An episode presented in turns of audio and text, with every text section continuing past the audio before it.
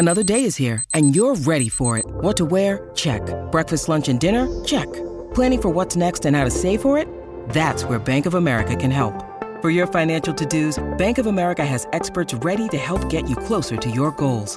Get started at one of our local financial centers or 24-7 in our mobile banking app. Find a location near you at bankofamerica.com slash talk to us. What would you like the power to do?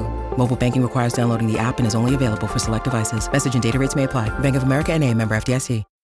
When you need mealtime inspiration, it's worth shopping Kroger, where you'll find over 30,000 mouthwatering choices that excite your inner foodie. And no matter what tasty choice you make, you'll enjoy our everyday low prices, plus extra ways to save, like digital coupons worth over $600 each week. You can also save up to $1 off per gallon at the pump with fuel points. More savings and more inspiring flavors make shopping Kroger worth it every time. Kroger, fresh for everyone. Fuel restrictions apply. Pourquoi dit-on que le tableau Le garçon qui pleure de Bruno Amadio est une œuvre maudite? Merci d'avoir posé la question. Dans l'histoire moderne, de nombreuses légendes restent inexpliquées. C'est le cas de celle qui gravite autour du tableau du garçon qui pleure du peintre Bruno Amadio. Les esprits se sont déchaînés contre cette peinture. De ce fait, on peut se demander s'il existe une réelle malédiction autour de celle-ci, ou si les différentes histoires, soi-disant surnaturelles qui en découlent, ne sont-elles qu'un moyen d'expliquer des phénomènes étranges.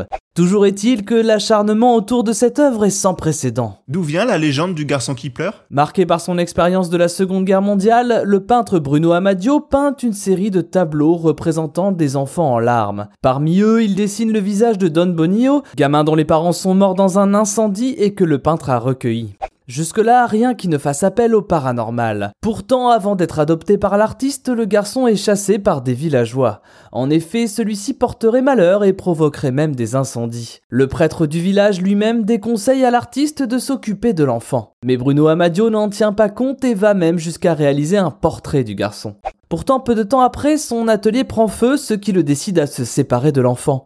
Celui-ci sera retrouvé quelques années plus tard, en 1976, mort dans sa voiture, brûlé à la suite d'une explosion inexpliquée. Pourquoi va-t-on jusqu'à parler de malédiction? Au-delà de l'histoire tragique de Don Bonio, la peinture a amené son lot d'histoire. D'abord à cause de son auteur. En effet, Bruno Amadio, lassé par son manque de succès, aurait fait un pacte avec le diable qui lui aurait demandé de réaliser cette série de tableaux représentant différents enfants en pleurs en échange de la gloire et de la richesse. Ainsi, pas moins de 27 tableaux sont produits et plus de 50 000 copies vont voir le jour. Après cela, tout s'enchaîne, d'abord avec la maison de Ron et Méhal, ravagée par un incendie en 1985 et dont seul le tableau ressort intact.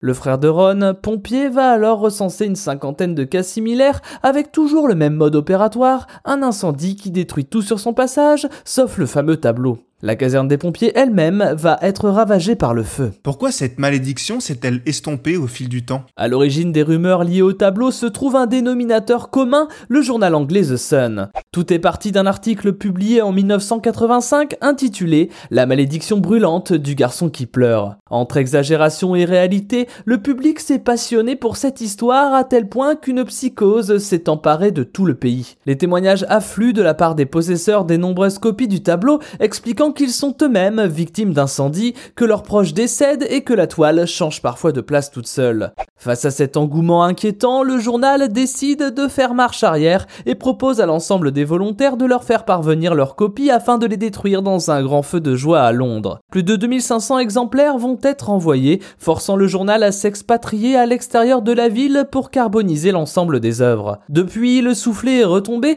ainsi que la passion du public pour cette légende. Après cet épisode, seuls trois nouveaux cas ont été répertoriés, dont le dernier en 2002 avec Stan Jones qui a vu trois de ses maisons brûlées avec dans chacune d'entre elles une copie du tableau. Maintenant vous savez, un épisode écrit et réalisé par Thomas Dezer. Ce podcast est disponible sur toutes les plateformes audio, et si cet épisode vous a plu, n'hésitez pas à laisser des commentaires ou des étoiles sur vos applis de podcast préférés.